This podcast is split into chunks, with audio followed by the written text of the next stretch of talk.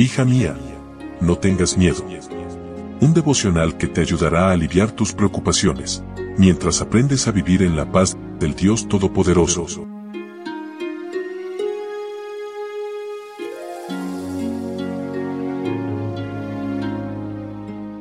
Hola, hola, ¿cómo estás? Muy buenos días, mi nombre es Ana Bienvenida una vez más aquí a nuestro devocional para damas donde juntas todos los días buscamos crecer en la palabra de Dios.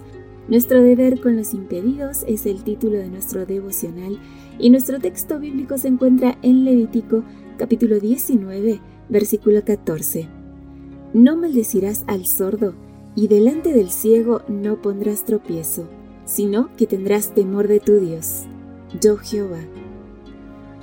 Una lectura cuidadosa del capítulo 19 de Levítico te hará concluir que es una explicación detallada de los diez mandamientos.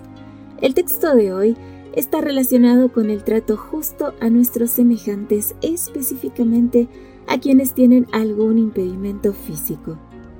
¿Qué Dios tan misericordioso tenemos que tiene cuidado especial de los menos afortunados y se agrada de las personas que manifiestan una actitud de respeto y prioridad por quienes sufran algún impedimento?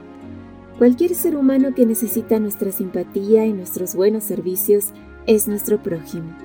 Los dolientes e indigentes de todas las clases son nuestros prójimos.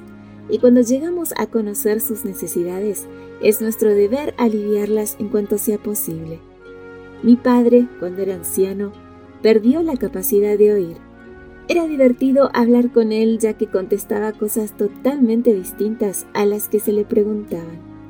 Aquel hombre que me había infundido tanto miedo era ahora un anciano que dependía del cuidado de sus hijos. En medio de su incapacidad, aprendí a conocerlo mejor, respetarlo y honrarlo. Hay una sordera y una ceguera que son dignas de consideración. La ceguera y la sordera espirituales. Hay individuos sordos al llamado divino, ciegos a las bellezas que les rodean. Solo pueden ver sus desgracias pero están inhabilitados para observar las lecciones de vida detrás de cada aparente derrota.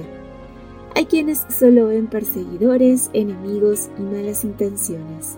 Están incapacitados para ver que detrás de ciertas personas y actitudes se esconden maestros y grandes enseñanzas de la vida.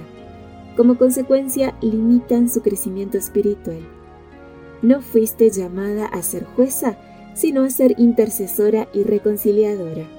Por lo tanto, no te corresponde determinar quién es espiritualmente sordo o ciego. No les hagas el camino intransitable a los impedidos de la vista o de la capacidad auditiva del alma. Amiga, presenta hoy ante el altar divino a quienes están impedidos físicamente y ten paciencia y misericordia por quienes a tu juicio están impedidos el espíritu. De mi parte, un fuerte abrazo para todas. Gracias una vez más por su compañía. Recuerden compartir estos audios y que mañana tenemos una cita nuevamente aquí en nuestro devocional para damas. Bendiciones. Gracias por acompañarnos.